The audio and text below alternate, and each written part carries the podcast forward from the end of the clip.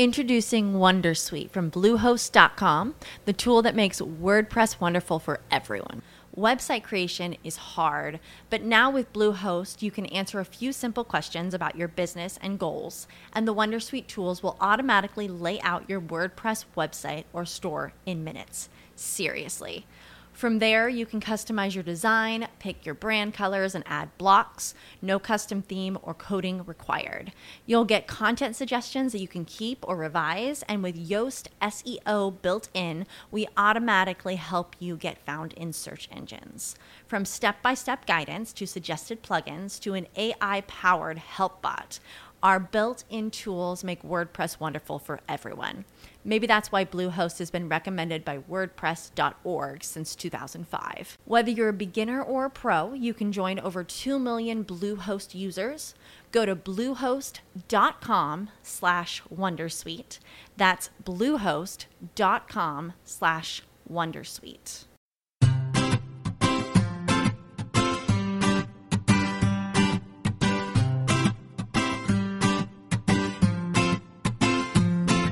Bienvenidos al capítulo 11 de Perspectiva, un podcast de estrategia empresarial donde analizaremos desde ese punto de vista las decisiones y estrategias de las empresas tecnológicas más punteras.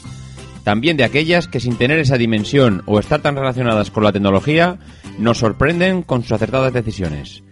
Yo soy David Isasi y hoy es 2 de abril de 2016. ¡Comenzamos!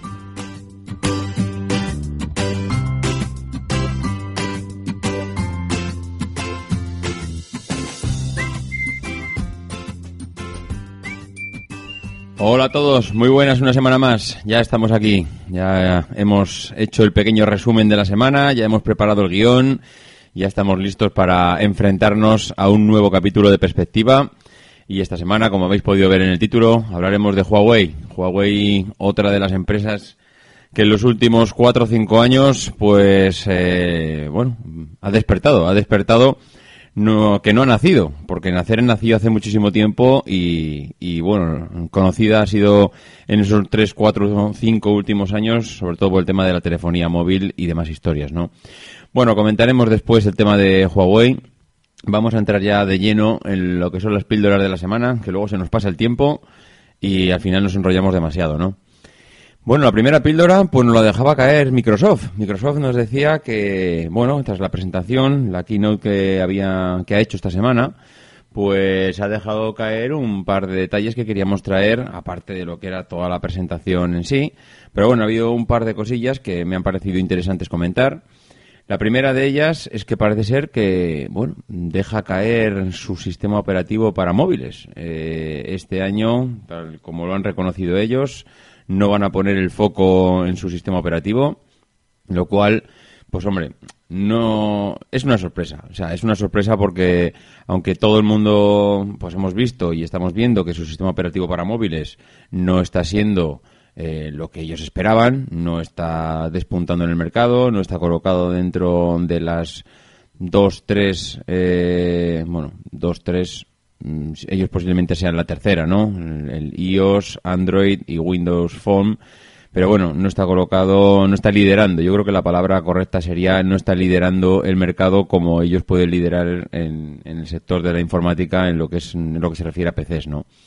Entonces, bueno, pues la verdad es que pues sí me sorprende. Me sorprende porque no se espera esto de Windows, de Microsoft, no se espera que, abandonen de esta manera un, bueno, una estrategia que para ellos yo creo que con, con esas dimensiones de empresa pues no pueden abandonar. Eh, ya hemos comentado en anteriores podcasts que ellos están intentando, ya que su Windows Mobile no está, bueno, su sistema operativo no está despuntando, no está liderando el mercado, pues están intentando, intentando entrar con, con aplicaciones en otras plataformas y, bueno, me parece correcto, me parece una buena estrategia, pero aún así creo que no debieran de abandonar mm, su, su, sistema operativo para, para móviles porque la vida es muy larga, porque mm, yo creo que ellos tienen recursos y tienen dinero suficiente y bueno, no sé, me da la sensación de que, de, bueno, que, que, aquí la batalla no está perdida, que, que ellos podrían seguir luchando,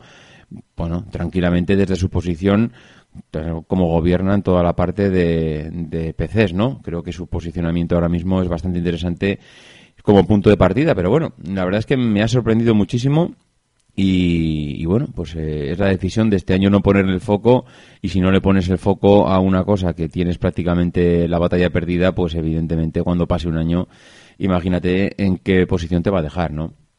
Por otro lado, había una pequeña perlita, y es que Edge, el navegador que, Microsoft bueno, incluye dentro de su Windows 10 y que sustituyó al Internet Explorer, pues que este navegador va a traer un adblocker de serie, ¿no? A partir de ahora va, va a añadir este bloqueador de anuncios de tal manera que ya el usuario no tenga que instalar el plugin oportuno eh, pues para tener que evitar tener que ver todos los anuncios, ¿no? La verdad es que me parece interesante porque parece que sigue un poco la tendencia de que los usuarios pues mm, cada vez estamos menos dispuestos a ver anuncios en nuestra navegación lo mismo que dejamos de estar dispuestos de ver anuncios en las series de televisión y en las películas y que una serie de televisión en vez de durar 45 minutos durase hora y media, ¿no? Pues ahora mismo mm, tenemos mm, eh, tenemos eh, servicios que nos proveen de, de, bueno de material multimedia que nos evita los anuncios, evidentemente de pago, ¿no? Microsoft tiene un sistema operativo de pago, entonces, como tal, pues me parece coherente que ellos incluyan, ya que estás pagando, un, bueno, una herramienta que te permita evitarte los anuncios si no los quieres. Mm, por otro lado, me parece una especie de estrategia trampa porque está favoreciendo, mm, digamos, el uso de su sistema operativo y está bloqueando a la competencia porque tienes a Google que, bueno pues tiene sus tiene su estrategia y su y su modus operandi en la venta de publicidad. Y claro si tú bloqueas esa publicidad pues evidentemente le estás ahogando. Y le estás ahogando porque además eh, Edge el navegador que, que estamos hablando el, navegador de Windows 10 pues vamos estará seguramente instalado en el 80% de los PCs del mundo. Eh, no ahora, pero a lo largo de los años irá desarrollando, con lo cual, pues cada vez más vas ahogando toda la parte de publicidad. Yo creo que el mundo de la publicidad requiere una nueva pensada. Alguien tiene que darle un par de vueltas a esto. Y, bueno, yo creo que Microsoft ha, visto el tema claro. Apple también lo vio el año pasado. Y además Microsoft, eh, bueno, ellos ya habían invertido en el 2007 en el mundo de la publicidad. Hay una, habían invertido en una empresa, habían comprado que era Aquantif. Y yo creo que han dado ya la inversión por perdida. Estamos en el 2016, no han sacado nada de tajada de aquella compra. Y, bueno, pues eh, se quedó allá y, ahora mismo parece ser que la empresa está pensando en otros derroteros, ¿no? Bueno, pues vamos a pasar con la segunda píldora, que en este caso es una, no es una píldora tanto tecnológica, sino que es una píldora, más que una píldora, digamos que es una burbuja, es Freysenet. Freysenet eh, ha, bueno, ha salido esta semana en prensa porque parece ser que está inmersa en una lucha de poderes dentro de la empresa brutal, ¿no? Freysenet es una empresa centenaria que está gobernada por varias ramas familiares, los Sevia, los Bonet y los Ferrer, que, bueno, mm, eh, como comentaba, Freysenet la conoce todo el mundo, es una empresa que asociamos rápidamente a la, a la Navidad y, a los anuncios publicitarios de Freysenet. Y, bueno, es una empresa con beneficios que históricamente pues eh, no ha tenido nunca problemas, le ha ido de maravilla, pero desde la llegada de la crisis pues todos sus eh, beneficios han caído drásticamente. Creo que eh, he podido leer que ganaban cerca de 30 millones de euros eh, limpios de polvo y paja todos los años. estamos hablando de antes de la crisis y que el último año los beneficios han pasado de 30 a 2. Con lo cual, mm, bueno, pues ahí dentro de las luchas familiares, pues hay, claro, evidentemente diferentes puntos de vista de cómo hay que llevar la empresa y, eh, y, alguno de ellos pues, pues no está de acuerdo y como no están de acuerdo y que han querido hacer una cosa que em, desde mi punto de vista está muy bien y es dejar que Freysenet eh, sea gobernada o sea administrada por la familia y en cambio lo que hay que hacer es coger un gerente de fuera que venga, profesional, que conozca el sector y nos administre la empresa. Bueno, pues claro, evidentemente las, las ramas menos innovadoras de la familia han dicho que no, que la empresa es de la familia, que hasta ahora les ha ido bien gestionándolo ellos y que lo van a seguir haciendo. Entonces, bueno, pues eh, esta otra rama que decía que, tiene que venir alguien de fuera, pues lo que ha hecho es de, ah, pues muy bien, no pasa nada. Yo ahora cojo, vendo mis acciones y aquí te quedas. Yo lo que no voy a hacer o lo que no estoy dispuesto es a hundirme contigo, ¿no? Bueno, esta rama de la empresa que ha decidido vender, eh, que son las familias eh, Evia y Bonet, disponen del 58% de las acciones. Claro, eh, los Ferrer, que son la tercera pata de, esta silla, pues tienen dos opciones, porque los Evia y Bonet se han puesto en contacto con el grupo Henkel, un grupo alemán, que les ha puesto encima de la mesa 155 millones de euros, y claro, con esta cifra encima de la mesa y con serias disputas internas dentro de la dentro de la bueno, de la administración de la empresa dentro de la familia y de y de Freysenet pues han dicho mira cojo la pasta y me voy claro los Ferrer ahora mismo tienen un derecho de tanteo sobre esta sobre esta eh, opción y claro tampoco tienen los 155 millones que, que pone el grupo Henkel encima de la mesa con lo cual han pedido financiación a un banco esta financiación parece ser, tras noticias de ayer, que parece que ha llegado, parece que les han dicho que sí, no a los 155, sino a 120 millones. Los otros los tendrán que poner ellos de su bolsillo.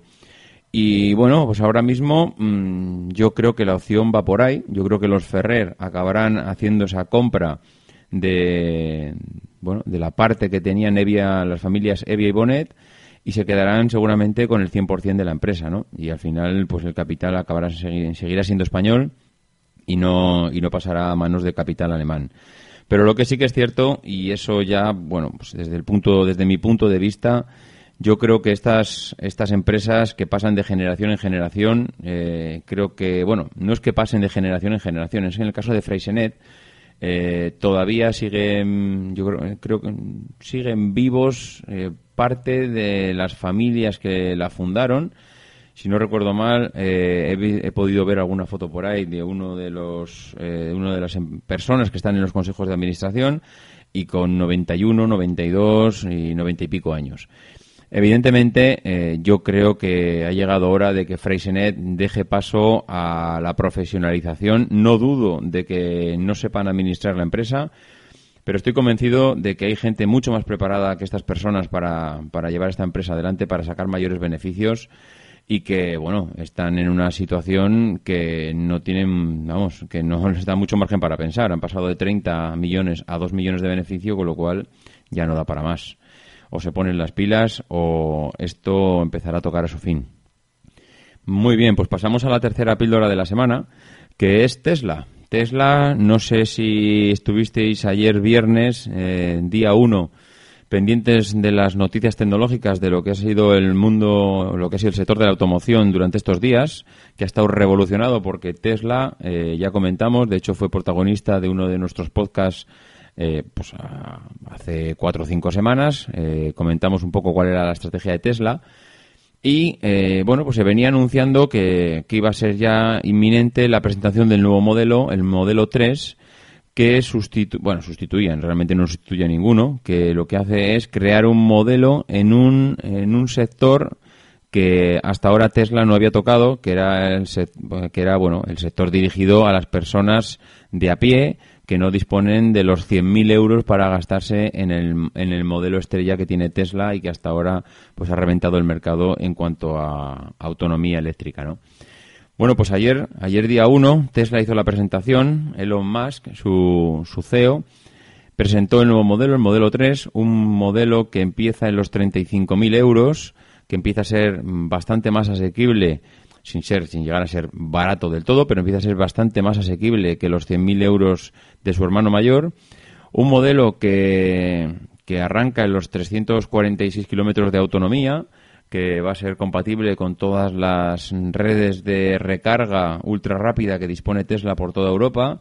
Recordemos que en España están empezando ya a pensar en implantar la primera tienda, creo que estaban pensando ya en, en montar una tienda Tesla en Barcelona y, bueno, pues sorprendentemente el, eh, su CEO nos, nos, desvelaba, nos desvelaba anoche que 232.000 clientes habían reservado ya el Model 3 y que, bueno, pues eh, la cosa parece que suma y sigue, ¿no? Eh, la verdad es que es realmente sorprendente cómo un coche que se presenta ahora mismo en el mercado, que se va a empezar a enviar al cliente eh, finales de 2017, comienzos de 2018. Recordemos, estamos en marzo de 2016.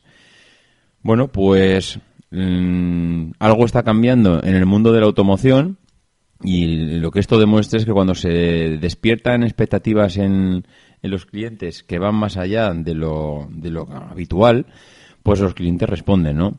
Y este caso es uno de ellos. Eh, evidentemente, yo creo que no habrá un caso de una empresa de automoción que haya tenido colas a la puerta de sus eh, concesionarios para comprar el siguiente modelo que va a salir. Bueno, pues eh, ayer pudimos ver tanto en la televisión como en prensa como en, en, bueno en todos los diferentes medios que pudimos observar como en muchas tiendas eh, teníamos a colas de gente esperando para que abriese la tienda y, y reservar, no comprar, el último modelo. Estamos hablando de entregar una reserva de dinero y, eh, y que, bueno, mm, que el coche va a salir dentro de año y medio. Es evidente que algo está cambiando en el mundo de la automoción. El futuro pasa por el, ser el coche eléctrico. Tesla lo tiene claro. Apple nos tiene que sorprender con algo. Eh, no sé qué están desarrollando. Es ah, evidentemente un, un, secreto absoluto. Nadie ha podido conseguir desvelar el más mínimo rumor sobre si es un coche entero o no, no lo es. Pero lo que está claro es que Tesla es la nueva Apple en el, en el mundo de la automoción, ¿no? Y ya vamos a pasar, sin más, a la, a la, bueno, a la empresa que da título al podcast de hoy, que es Huawei, que como habéis podido ver en, en el título, pues eh, comentamos que es un lobo con piel de cordero.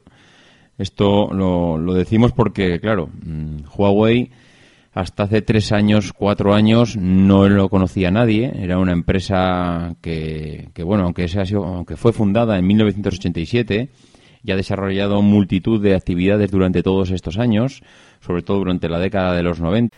Introducing Wondersuite from Bluehost.com, the tool that makes WordPress wonderful for everyone. Website creation is hard, but now with Bluehost, you can answer a few simple questions about your business and goals, and the Wondersuite tools will automatically lay out your WordPress website or store in minutes. Seriously. From there, you can customize your design, pick your brand colors, and add blocks. No custom theme or coding required. You'll get content suggestions that you can keep or revise, and with Yoast SEO built in, we automatically help you get found in search engines. From step by step guidance to suggested plugins to an AI powered help bot. Our built in tools make WordPress wonderful for everyone.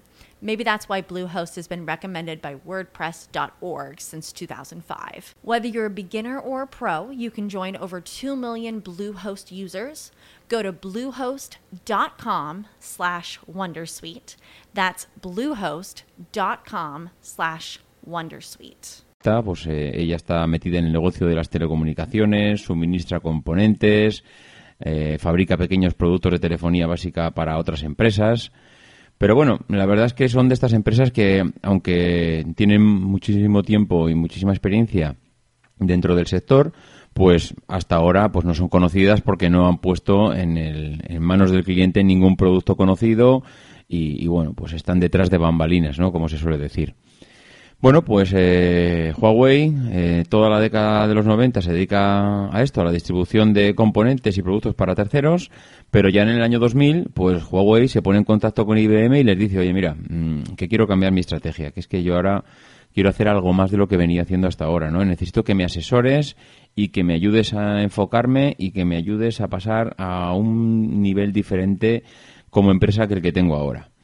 Bueno, pues eso eh, marca un antes y un después en Huawei y es a partir de ese momento cuando ya pues pasa de esas bambalinas de la parte de atrás del teatro a, al escenario principal y a lo que es a partirse la cara el negocio de las telecomunicaciones con las empresas más grandes del mundo, ¿no? Para Huawei, pues bueno, lo que empezó siendo una apuesta de diversificación y acercamiento al cliente final, porque como hemos comentado, ella no le vendía al cliente final, hasta ahora solo le vendía a empresas, pues ha, ha terminado siendo una estrategia en la que Huawei se está planteando dominar el mercado, ni más ni menos. Eh, va a pasar en, en, unos cuantos años a no ser conocida, a dar un cambio de rumbo brutal a su empresa y ahora de repente pues eh, nos la encontramos con que no solo está pensando en seguir posicionada ahí, sino que su objetivo número uno, bueno, su objetivo principal es llegar a ser la número uno. Entonces, bueno, eh, ese es un poco el resumen de lo que pretende hacer, pero el cómo lo va a hacer o cuál va a ser la estrategia es lo que vamos a empezar comentando o lo vamos a pasar a comentar ahora, ¿no? Eh, Huawei hace cuatro años mm, solo fabricaba marca blanca para operadores. Ya hemos dicho que a partir del año 2000, pues lo que hace lo que hace Huawei es cambiar la estrategia. Una de esas estrategias es esta, ¿no?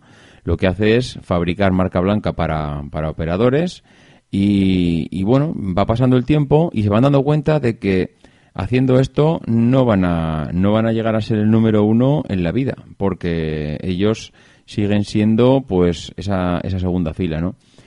¿Qué es lo que les hace cambiar de idea? Pues les hace cambiar de idea el que piensan que si mientras no cuenten con un smartphone premium, pues que jamás su marca Huawei va a ser reconocida y va a ser tenida en cuenta a la hora de que el usuario pueda valorar una compra y les pueda tener en cuenta a ellos como una marca de referente, ¿no? Al final ellos se dan cuenta que son una marca de segunda y, bueno, en, ese momento cambian la estrategia. Eh, ellos lo reconocen. El responsable, uno de los responsables de consumo de, la marca de Huawei, ya dicen que, bueno, en una entrevista comenta que es muy difícil romper esa percepción de marca low cost que tiene el cliente final sobre ti, ¿no? Una vez que estás iba a decir estigmatizado, estás marcado por el cliente como marca B, marca de segunda, marca de tercera, el romper esa percepción, yo diría que muchas veces es, más difícil que crearla de nuevo. Entonces, claro, ellos se enfrentan a ese reto, tienen que romper esa percepción y, bueno, que, lo tienen claro, que a partir de ese momento van a, van a liderar el mercado. Bueno, eh, otra de las estrategias que hacen para esto es, eh, bueno, ellos saben que están muy bien posicionados en mercados emergentes. Ellos llegaron a desbancar a, Xiaomi en, China y, bueno, desde ese posicionamiento y desde esa perspectiva que tienen de que ya están bastante bien posicionados, posicionados, perdón, pues lo que hacen es dar el salto a países más desarrollados. Con ese equipo de alta gama que hemos comentado, ese equipo premium que que se, bueno, que se plantean fabricar para que su marca deje de ser reconocida como una marca B, pues lo que hacen es esto, es decir, bueno, pues yo me voy a países desarrollados donde el, posicionamiento, el nivel de marca, el marketing es mucho mayor la difusión que, que en China y lo, y lo que hacen es desarrollar productos para dar ese salto y competir con Samsung y Apple directamente, ¿no? La verdad es que la estrategia, a raíz de los números y del éxito, pues, eh, pues hay que reconocer que fue, que bueno, que ha sido un éxito y que, y que desde luego, pues eh, no se puede, no se les puede poner ni un pero, ¿no? Mientras tanto, ellos tampoco renuncian a su otro negocio. Ellos siguen suministrando productos a las operadoras y siguen vendiendo sus productos también por otro lado. O sea, mantienen esas dos líneas para mantener los ingresos y para hacer crecer los ingresos, ¿no? Ellos dicen que, bueno, que los operadores necesitan dispositivos buenos para ofrecerle a sus clientes y que ellos, pues oye, van a ser esa empresa que les suministre estos dispositivos. Vale, otro punto central de la estrategia de Huawei es que el que tiene que ver con la innovación. En el CES de 2016 aseguran que invirtieron más, bueno, que invirtieron miles de millones de dólares en inversión y desarrollo. ¿Y por qué han hecho esto? Bueno, pues evidentemente por lo que comentábamos antes. tienen tan claro que si no mm, le entregan al usuario un dispositivo con, con funcionalidades que impacten sobre su vida cotidiana, eh, no van a conseguir jamás que el cliente los tenga como una empresa de referencia, ¿no? Entonces, claro, mm, evidentemente tienes que invertir dinero, ¿no? Ellos, eh, he estado viendo números y tienen más de 76.000 empleados en roles de investigación y desarrollo, que es más de la mitad de la plantilla. La verdad es que es una cifra que la he dicho muy rápida, pero 76.000 empleados en roles de investigación y desarrollo. Impresionante. O sea, mm, es que contra eso no se les puede no se les puede poner ni un pero que le dediques eh, todos esos recursos a la investigación y el desarrollo pues me parece realmente increíble no eh, el presupuesto del 2014 en I+D fue de 6.600 millones de dólares el del 2015 ha sido 8.100 millones de dólares y si comparamos el gráfico de la inversión en I+D que han realizado el resto de empresas, pues podemos ver que Huawei ha hecho más inversión en I+D que Apple. Podemos ver que Huawei ha hecho más inversión que Facebook, que IBM, que Oracle mm, y está empezando a llegar, está empezando a alcanzar en I+D a Amazon. Eh, es bestial, o sea, realmente una empresa que hace tal inversión en, en I+D es muy difícil que les vaya mal. Otra cosa es que sean o que acaben siendo los mejores, ¿no? Pero es muy, muy difícil que les vaya mal. Bueno, pues ya con esta, con esta inversión que están realizando, pues eh, lo que hace Huawei ya es a finales de 2014 es mantener una nueva estrategia eh, en marcha. Y es que mantiene eh, o crea dos marcas, crea dos marcas de productos, la marca Huawei y la marca Honor. La marca Honor pues le sirve pues para operar con otro con otra marca porque recordemos que Huawei lo que hemos comentado antes, ellos quieren posicionarte, posicionarse como una como una marca premium, como una marca muy buena en el mercado, quieren abandonar esa esa marca esa fama de marca blanca que tienen y entonces, como no quieren perder lo que tenían, crean esa segunda marca Honor y, bueno, pues eh, con estas dos marcas siguen eh, la venta online con Honor, eh, continúa con la venta online al, bueno, pues a, bueno, lo que es el, usuario final que va a comprar el, dispositivo. Y de esa manera le puede ofrecer un, un precio pues excepcional, muy competitivo, porque se ahorra todos esos costes que tiene pues de distribución, y de operadoras, etcétera, que al final pues le van incrementando al precio final pues cada vez un puntito más y un puntito más que bueno pues parece que no y eso al final es un suma y sigue que, bueno que termina afectando al precio final no bueno pues Huawei mantiene esta marca marca Honor para venta online para bueno el usuario final y luego lo que hace es seguir manteniendo Huawei como eh, producto para vender, bueno, pues en, tiendas y para vender a través de operadoras y con y bueno y en los comercios aportando con un, un abanico amplio de dispositivos. Bueno, pues les está funcionando. Les está funcionando porque, bueno, eh, como ventas, a niveles de ventas, eh, Honor el año pasado, el año 2015, supuso más de 30 millones de dólares en ventas como, como marca Honor. Huawei no llegó a los, bueno, sí, andaría por ahí, en 70 aproximadamente, pero estamos hablando de que ya no está vendiendo teléfonos como marca Huawei, sino que la está vendiendo como Huawei y como Honor. Una le reporta unos 70 millones en ventas y la otra le reporta unos 30 millones. En total, pues yo creo que superará los 100 millones de ventas que desde luego si miramos las gráficas podemos ver que si este año 2015 han cerrado con 100 millones de ventas en dispositivos, en el año 2014 cerraron por encima de los 70, en el año 2013 por encima de los 48 y en el año 2012 por encima de los 20. O sea, la progresión desde luego es espectacular. Casi se puede decir que van duplicando año a año las ventas de, de smartphones, lo cual pues hombre, eh, quiere, quiere decir mucho de la progresión y el buen hacer que están haciendo Huawei. Yo creo que todos somos conscientes de que hace cuatro años esa marca Huawei era considerada como una marca china, como una marca que, que, bueno, pues que era de baja calidad, ¿no? ¿Para qué nos vamos a engañar? Todo el mundo teníamos esa percepción, pero que tras los últimos años y con el dinero que están invirtiendo, me, da la sensación de que poco a poco estamos, ellos están consiguiendo lo que se propone, ¿no? Que es que abandonemos esa percepción de que Huawei ya no es una marca barata. Eh, Huawei está luchando por ser eh, bueno, una de las tres grandes, si no la más grande a nivel de ventas de dispositivos.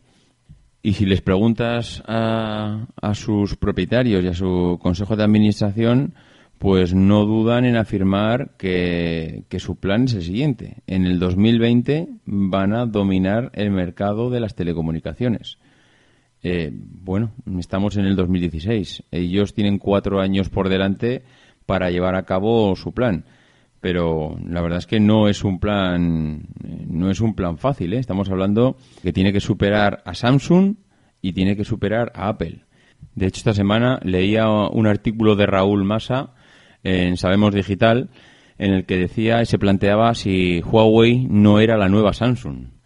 Y la verdad es que no es muy descabellado pensar que al ritmo y con las decisiones que está tomando Samsung y al ritmo que viene apretando por detrás Huawei, pues no, no llegue en algún momento Huawei a alcanzar a Samsung en, en los próximos años y, bueno, eh, tal como se plantean ellos para el 2020. Porque desde luego en el, en el Mobile World Congress que hemos tenido este año en Barcelona, el nivel de productos que han estado presentando a nivel de, a nivel de teléfonos, a nivel de, de tablets, a nivel, bueno, eh, ellos han presentado el modelo equivalente al Surface, que es esa pantalla, ese tablet con teclado, que no tiene nada que envidiar al resto de productos de la competencia. La verdad es que la apuesta que están haciendo ellos es tremendamente fuerte. Yo creo que están optando por una decisión correcta, que es invertir en posicionarse en las marcas más altas y veremos veremos cómo avanzan eh, hacia los próximos años, ¿no? Normalmente, además, hay una hay una hay un indicador muy bueno que, que suele ser siempre el que marca eh, a, qué ritmos o, en qué en qué en qué posiciona, o qué posicionamiento tienes dentro de lo que es eh, el I D y en cuanto a innovación sobre lo que se está desarrollando ahora mismo en el mercado y, y eso las patentes, ¿no? Huawei en el 2014 eh, tenía en su poder cerca de más de 3.500 patentes. La empresa número uno por encima de cualquier otra empresa a nivel de estudios y patentes presentadas lo cual, pues bueno, la verdad es que el tema de las patentes hoy en día es un tema importante. Hace que bueno que te puedas posicionar muchísimo mejor que el resto de tu competencia y que puedas luego licenciar eh, cualquier cualquier producto o cualquier decisión que tomes que sea referente en, tu sector. Y, y, bueno pues mm, sigue siendo pues una, una muestra más de que esta gente no están no están perdiendo el tiempo no bueno, pues yo creo que esto ha sido ya todo por hoy. Como siempre, antes de despedirme, le voy a dar especialmente las gracias a Mortillo26, a Pitbull Network, a Gabriel Rodríguez, a Komoatsu y a Uotse por las reseñas que han hecho esta semana en iTunes. La verdad es que hasta el miércoles vi que no había ninguna, pero menos mal que, que de aquí a ya estaba pensando que no iba a poder dar las gracias esta semana a nadie. Pero bueno, la verdad es que por suerte todos vosotros habéis hecho unas cuantas reseñas eh, esta semana y la verdad es que os lo agradezco un montón porque de hecho esta mañana estábamos en, el puesto número uno en la categoría de empresas en, iTunes, ¿no? También muchas gracias a los que pues, nos apoyáis a través de Spreaker, en iBooks, que nos dejáis vuestros comentarios y vuestros me gusta y, y, bueno, la verdad es que seguimos ahí arriba y bueno, por lo menos es una motivación para seguir haciendo para seguir haciendo el podcast todas las semanas. Bueno, y nada más, como decimos siempre, cualquier duda, sugerencia o comentario lo podéis hacer a mi correo electrónico davidisasi@mac.com o por Twitter a arroba y nos escuchamos la semana que viene y no dejéis de intentar ser uno de esos locos que hace lo imposible por cambiar el mundo.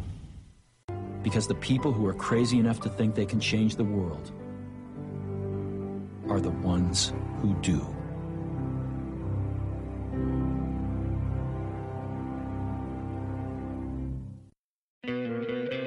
¿No te encantaría tener 100 dólares extra en tu bolsillo?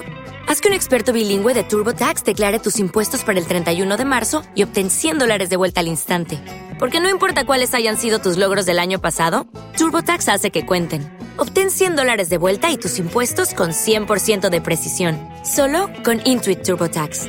Debes declarar para el 31 de marzo. Crédito solo aplicable al costo de la presentación federal con TurboTax Full Service. Oferta sujeta a cambios o cancelación en cualquier momento.